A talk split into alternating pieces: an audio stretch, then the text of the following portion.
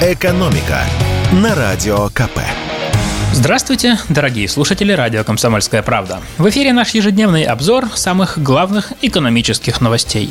И сегодня мы поговорим о ценах. Иногда они опускаются. В апреле Росстат продолжил борьбу с ценами и по итогам месяца снова зафиксировал годовое падение цен на еду.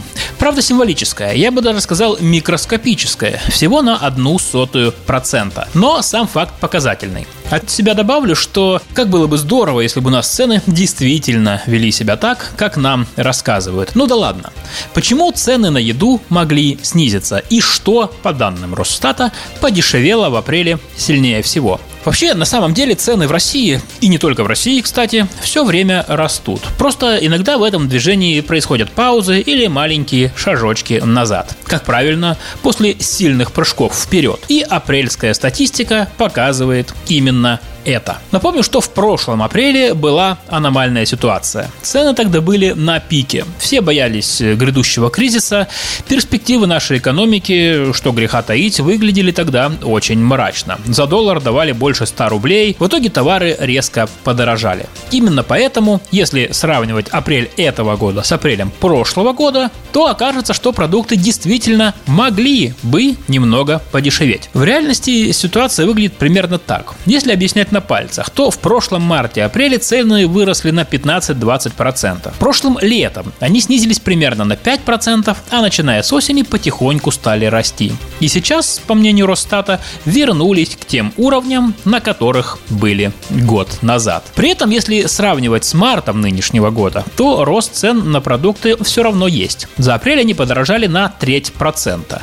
При этом часть продуктов подорожала, а часть, наоборот, подешевела. Выросли в цене в основном те овощи и фрукты, которые созревают во второй половине лета. Новый урожай еще не подоспел, старые запасы заканчиваются. Кроме того, в числе самых подорожавших продуктов лимоны и бананы. Это связано с тем, что в апреле рубль заметно упал. И это отразилось на ценах импорта. Вот топ-5 самых подорожавших за апрель продуктов. Лук и капуста прибавили в цене по 22,5%. Груши подорожали на 8%.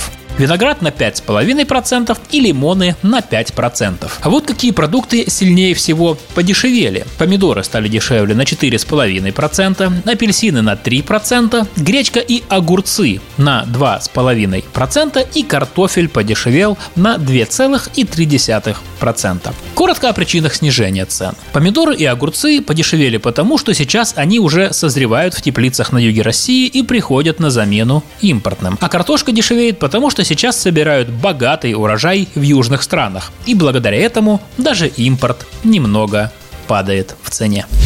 И в завершение я расскажу вам о достижениях российского авторынка. Год назад казалось, что наш автомобильный рынок попал в смертельное ДТП. Западные, японские и корейские производители ушли, заводы закрылись, поставки из-за границы остановились и падение продаж новых автомобилей в апреле прошлого года составило почти 80%. Но прошел год. И хотя продажи машин в России еще далеки от уровня 2021 года, ситуация явно изменилась в лучшую сторону. Об этом говорят данные, которые приводит аналитическое агентство «Автостат». В минувшем апреле в стране было продано 75 622 новых легковых автомобиля. Это почти в два с половиной раза больше, чем в том же месяце прошлого года.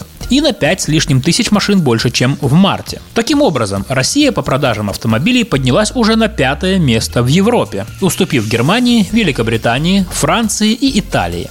Испанию нам удалось обойти с небольшим преимуществом. И это, кстати, вполне в духе последних доспецоперационных и докоронавирусных лет. Например, по итогам 2019 года Россия также занимала пятое место. Тогда за год в стране было продано миллион шестьсот тридцать тысяч автомобилей. Зато список самых продаваемых марок изменился очень и очень сильно. По понятным причинам в нем больше нет ни Volkswagen, ни Renault, ни Toyota. Лидером остается Lada, чья доля по продажам в этом апреле превысила 33%. А вслед за ней выстроились китайцы, которые еще год назад вообще не попадали в десятку. Это такие марки, как Cherry, Geely и Havail.